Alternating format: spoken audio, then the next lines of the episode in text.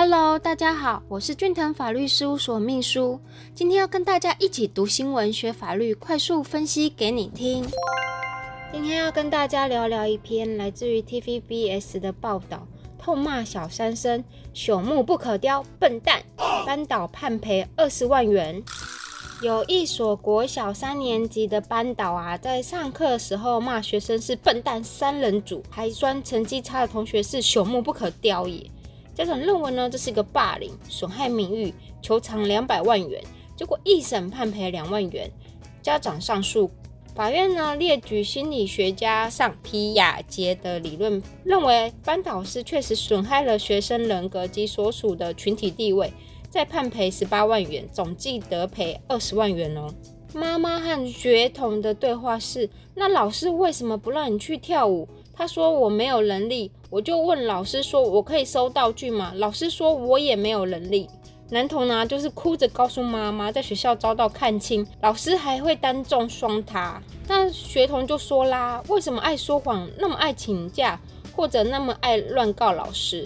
妈妈则是提供影片说，哈，小孩就读小学三年级的时候啊，就是在二零一五年的时候，到隔年一再被班导师骂说朽木不可雕也，甚至是将他封为笨蛋三人组。那家长还有特别说明啊，老师骂我儿子笨蛋三人组，他班上还有两个小朋友也是里面的成员呢。那时候我跟校长讲说，老师这样霸凌孩子，这样也是会让孩子完全没有自信呐。在办公室的时候，我是有跟老师说，如果你再这样继续霸凌我的孩子的话，我们一定告你。不舍得孩子受苦，家长呢就到学校理论，反倒害孩子一再受欺负。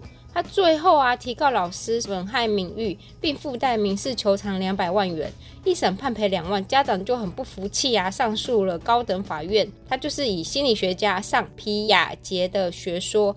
认为啊，班导师行为贬损学生人格及所处的群体地位，留下难以抹灭的伤害，所以呢，判再赔十八万元，总共共赔二十万。家长呢，他反映说，哈，他发现其实最坏的不是霸凌孩子的那个老师，而是官官相护的结构。对于法院的判决啊，老师和学校就没有再发表任何的评论哦。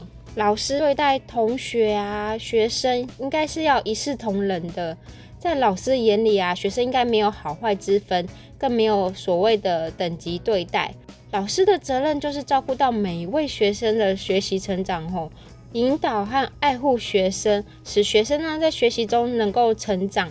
那新闻中我们可以看到说，诶，他在学生的面前对三名同学啊多次的辱骂，说朽木不可雕也。生鸡蛋没有你放鸡屎的一大堆，并反复的询问其中一位同学：“你妈妈为什么要告老师？你为什么那么爱说谎等话？实在有违为人师表应该有的表现。”那以下我们来简单的说明：一、小孩可以主张侵害名誉权吗？在民法第一百九十五条第一项的规定，哈，不法侵害他人之身体健康、名誉、自由、信用、隐私、贞操，或不法侵害他人人格法益而情节重大者，被害人虽非财产上之损害，亦得请求相当之金额。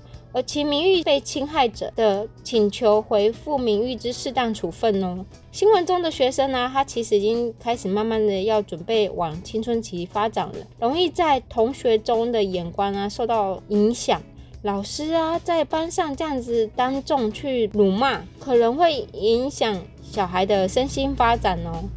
所以应该会有侵害名誉权的疑虑吼。第二点，家长也能主张受到侵害吗？在民法第一百九十五条第三项前两项规定啊，于不法侵害他人基于父母、子女或配偶关系之身份法益而情节重大者，准用之哦。所以新闻中其中一位甲同学，法院认为其名誉的确有受到损害，但此行为并未侵害父母的侵权，因此甲同学的父母主张民法第一百九十五条第三项之权益，并未受到法院的接受。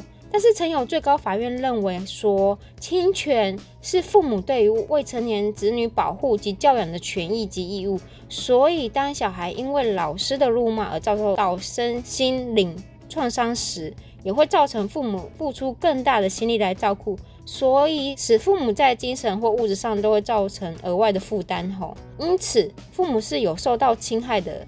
所以在民法是可以有权益去主张哦。